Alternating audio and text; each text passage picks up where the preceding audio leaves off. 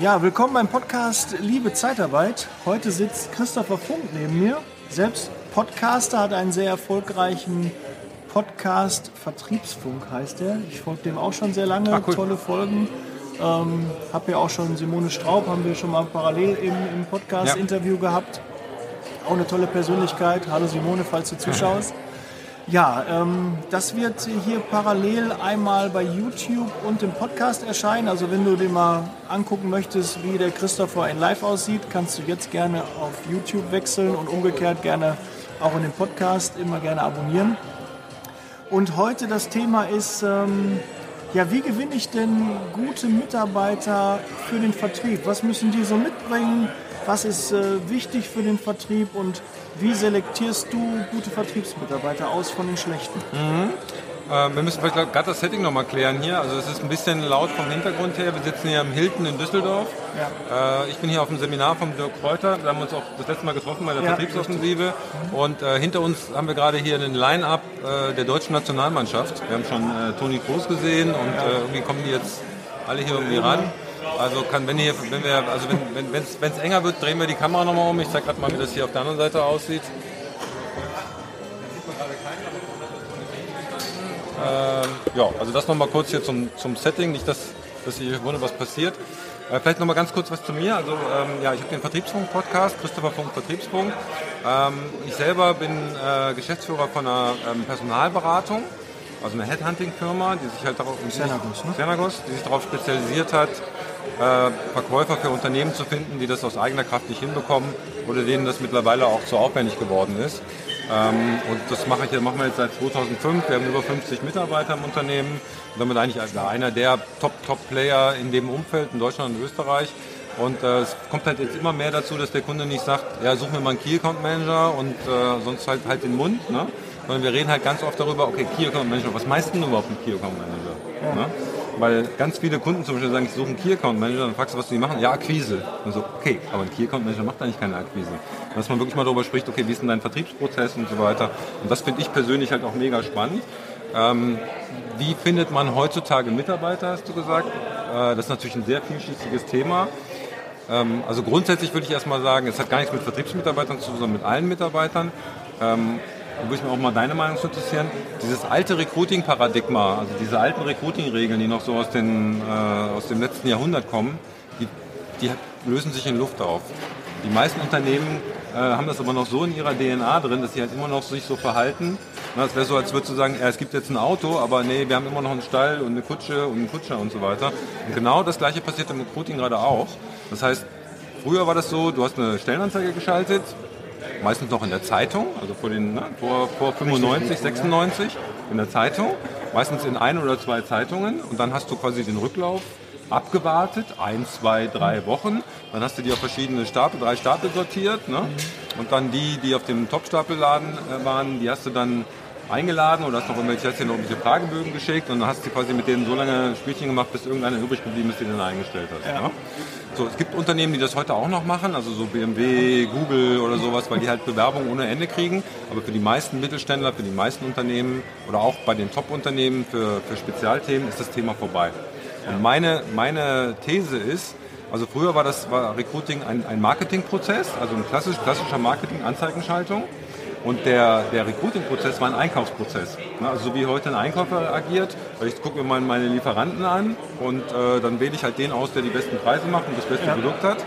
Ähm, und das hat sich komplett gedreht. Das haben die Unternehmen aber meist noch nicht verstanden. Wir haben jetzt oben bei der Bewerberansprache ein, ein Multi-Channel-Marketing mit, mit äh, klar noch Online-Stellenanzeigen, aber auch mit, mit Branding über Kununu, über Google-Bewertungen, äh, mit Facebook-Anzeigen per Videos, äh, alle möglichen auf den Messen und so weiter. Also das komplette Potpourri muss da genutzt werden, je nachdem, wen du ansprichst. Und der Recruiting-Prozess, also wenn du mal mit einem Kandidaten sprichst, ist heute ein Vertriebsprozez. Das heißt, es hat sich komplett gedreht. Ja? Es geht nicht mehr darum, ja, stellt euch mal alle auf und ich wähle einen aus, sondern ähm, okay, ich erkläre dir mal, warum es für dich Sinn machen könnte, bei uns zu arbeiten. Und was beim Recruiting halt mega spannend ist, ist ein gegenseitiger Verkaufsprozess. Das heißt, du als Kandidat willst dich ja dem Unternehmen verkaufen und ich als Unternehmen muss mich dir verkaufen. Das heißt, du hast halt äh, bei einem Interview hast du einen doppelten Verkaufsprozess. Wo aber die Regeln eines Vertriebsprozesses gelten. Und das haben halt sehr, sehr viele Unternehmen noch nicht verstanden. Das ist auch zum Beispiel, wenn wir Kandidaten präsentieren, die wir wirklich mit Mühe und Not irgendwo rausgeeist haben und der. Kunde sagt dann, ja, warum, warum wollen Sie denn zu uns wechseln? Und dann sagt der Kandidat so, ja, das müssen Sie mir erstmal erklären.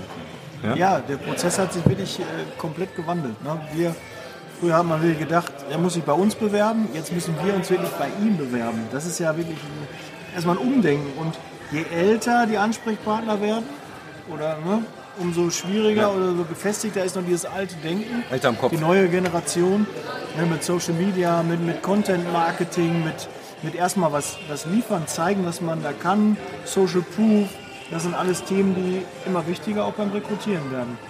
Aber so, wenn du jetzt einen Bewerber hast, mhm. du hast jetzt einen Vertriebler vor dir sitzen, woran erkennst du oder was sind so, so deine Dinge, wo du rauskitzelst, ist das einer, der Ahnung von der Materie hat oder ist das eher ein Schaumschläger? Ein Hunter oder ein Farmer?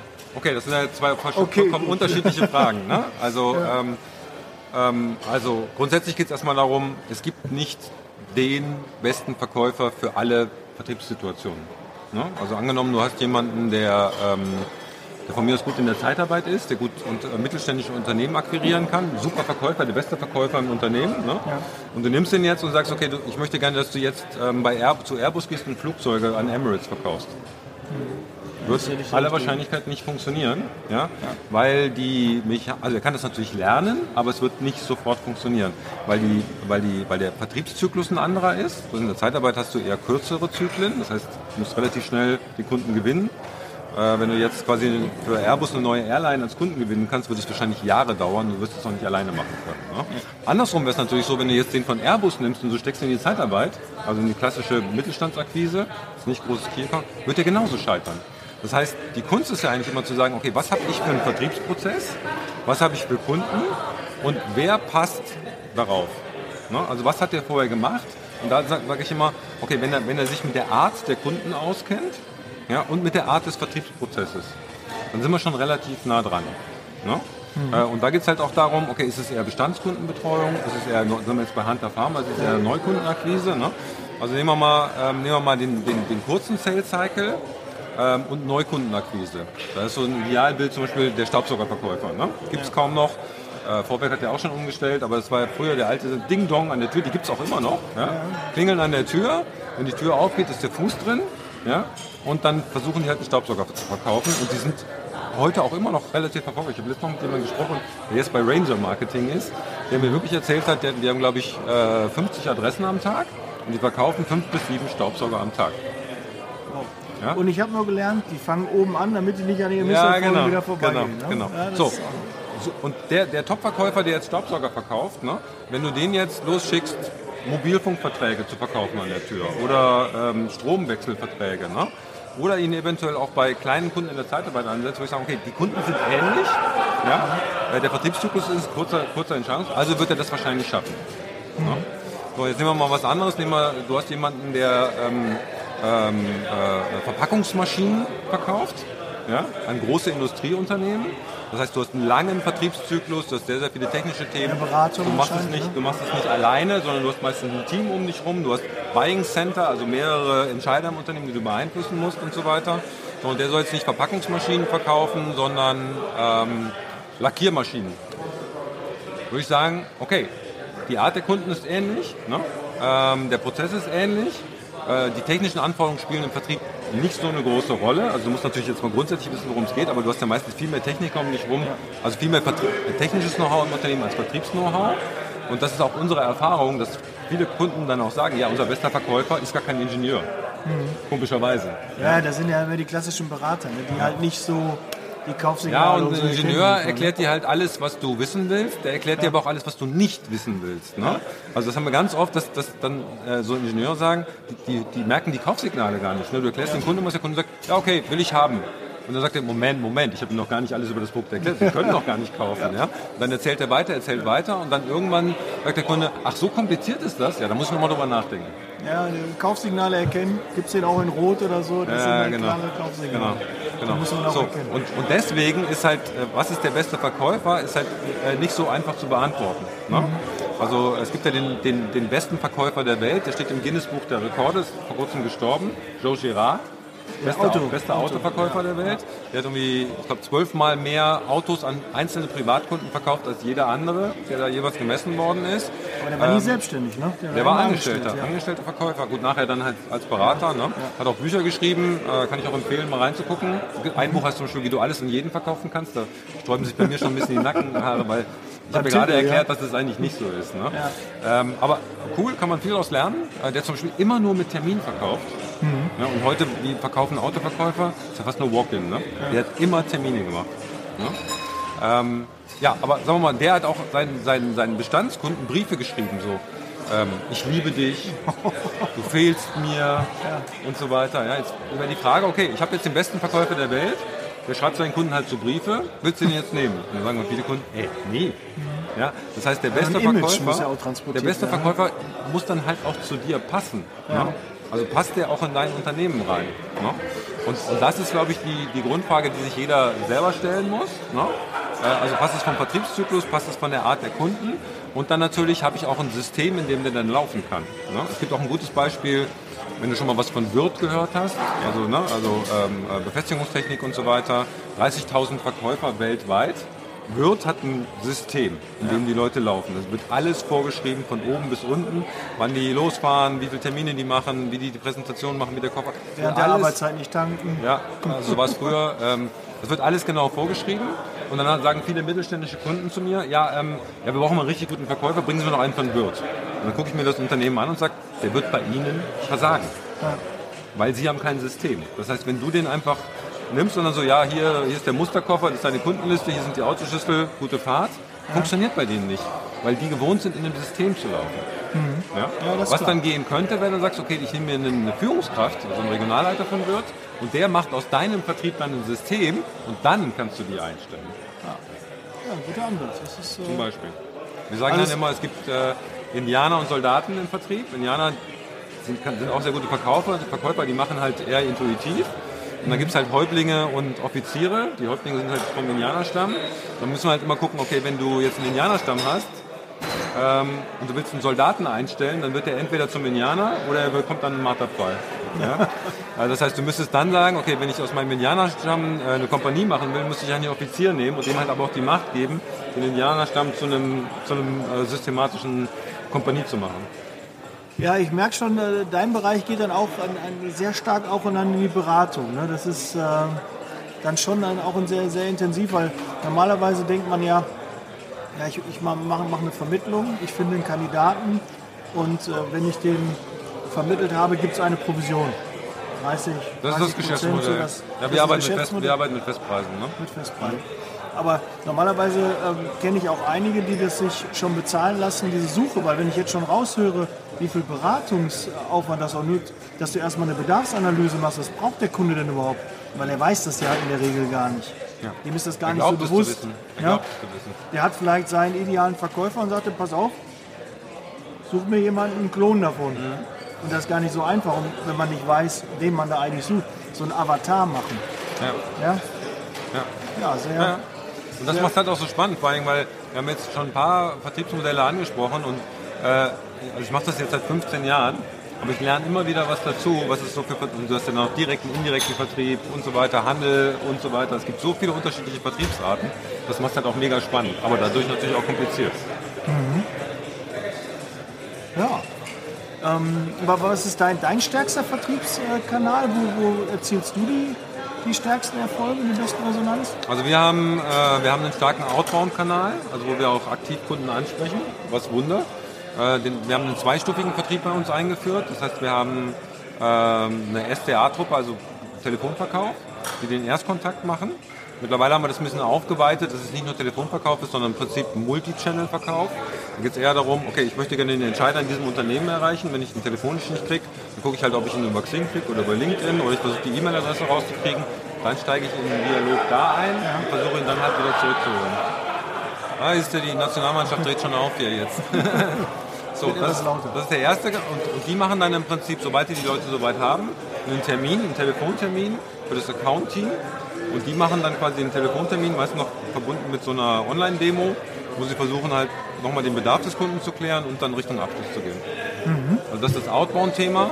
Plus wir haben natürlich auch Inbounds. Wir machen viel ähm, äh, Google Advertising und äh, natürlich Suchmaschinenoptimierung. Ja, und der Podcast hilft natürlich auch, ähm, die Reputation und Bekanntheit aufzubauen und so weiter. Wir sagen also, wir wollen wenn wir von Neugeschäft sprechen, wollen wir 50% über das klassische Outbound haben, äh, 25% über äh, Inbounds und äh, 25% aus dem Bestand, also über Empfehlungen. Mhm. Ja, das ist, ähm, glaube ich, eine gute Mischung. Also ja. man muss eh als Tipp, auch als äh, man muss mehrgleisig fahren. Wenn man in eine Schiene nur rein, das bringt nichts. Man muss schon breiter streuen und auch ein Podcast, äh, Content Marketing ist, glaube ich, ein, ein wichtiger äh, Bereich, um halt ja, ähm, soziale Akzeptanz zu bekommen. Ja. Ähm, Social Proof nennt man das ja immer so schön jetzt äh, neudeutsch. Und äh, darüber gewinnt man halt Vertrauen und gewinnt dann auch Kandidaten, Bewerber. Das ist natürlich ein dickes Brett, ne? Also wenn du dann mit dem Podcast anfängst, ich mache das jetzt seit, du machst das ja auch schon eine ganze Weile, ich mache das jetzt seit Anfang 2017, also wir sind jetzt bald bei der 400. Folge. Du musst nicht so viel machen, aber wenn du halt irgendwie was erreichen willst, also da muss man sich genau überlegen, ob das jetzt für, für deinen Vertriebskanal, für dein Unternehmen das Richtige ist. Ich würde es vielen empfehlen, aber wie gesagt, das ist halt, du musst erstmal Spaß daran haben, also ich, hatte, ich habe immer ein unglaubliches Mitteilungsbedürfnis, wie man jetzt auch schon wieder merkt. Ja, äh, aber es hat du ja auch agierst auch jeder. besser vor der Kamera als ich. So oft habe ich keine Kamera vor Augen. Also so ein Mikro ist mir gängig, ja. aber gewöhnt man äh, sich auch dran. Ja, ne, du machst das schon besser als ich. Ich muss ja mal gucken, nee, da gucke ich dich an, gucke ich die, Kamera an. Ja, so ist das. Ja, klasse. Äh, da haben wir, glaube ich, schon viel rausgearbeitet. Toll, Wahnsinn. Ich, weil so als Zeitarbeit, glaube ich, unterschätzt man auch den Bereich ähm, Headhunter und äh, die, die wirklich ähm, gezielt Vertrieb machen mit einer Vermittlung. Ich ja. glaube, wir, wir können da wirklich viel voneinander lernen. Die Zeitarbeit wird halt, habe ich auch schon mit der Simone Straub ja schon diskutiert, wird so ein bisschen kritisch immer beäugt. Die eine Branche sagt, ja, ja. nein, wir machen keine Vermittlung. Ja. Und die anderen sagen, nein, nein, Zeitarbeit, nein, das machen wir nicht, wir arbeiten nicht mit äh, denen, ne, das machen wir nicht. Ja, aber ich glaube, wir müssten da wirklich mehr Hand in Hand arbeiten. Da kann man wirklich von jedem Bereich auch lernen. Man kann eigentlich immer von jedem was lernen. Das ist ja meine Devise. Also, äh, und auch da sage ich immer, die Botschaft von dem, äh, der die Botschaft aussendet, von dem Sender abtrennen. Ne? Also es kann auch der letzte Idiot kann dir irgendwas mitteilen, äh, was dich weiterbringt. Ja, du kannst ja von einem schlechten Chef lernen, weil dann weißt du, wie es nicht geht, ne? oder wie du es gerne hättest. Ja, ich fand ne? das bei der Dirk zum Beispiel, der interviewt ja regelmäßig irgendwelche Leute, die so ein bisschen auf der Bärseite stehen, so mit Göker oder sowas, der hier verurteilt ist, der jetzt im Exil lebt und so weiter. Ja. Und du sagst, ey, wie kannst du das machen? Sagt er, ja, aber der hat halt was zu erzählen, wovon jeder von uns was lernen kann.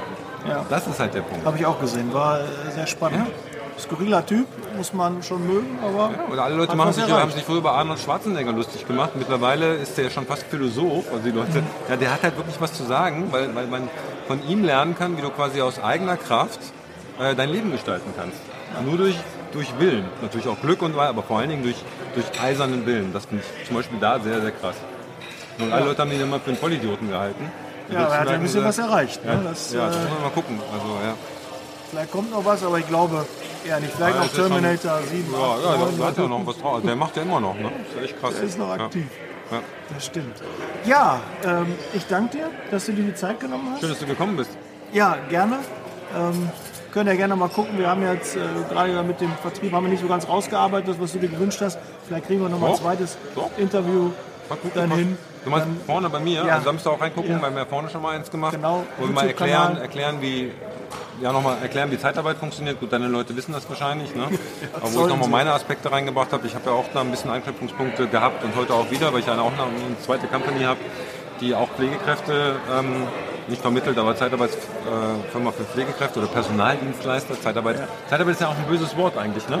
Äh, ja, ich finde es nicht. Ich sage gerne Zeitarbeit. Darum habe ich auch meinen Podcast so genannt. Ja. Ich finde Leiharbeit, das ist so ein bisschen, aber wir, wir, müssen ja Leiharbeiter, müssen wir mittlerweile ja verwenden eigentlich den Namen. Mitarbeiter darfst du ja nicht mehr sagen, sondern muss ja Leiharbeiter sagen. Okay. Das ist schon, ja, ja vielen Dank Bundesregierung. mhm, super. Ja, gut. Ähm, ich würde mich über ein Abo auf dem YouTube-Kanal hier freuen.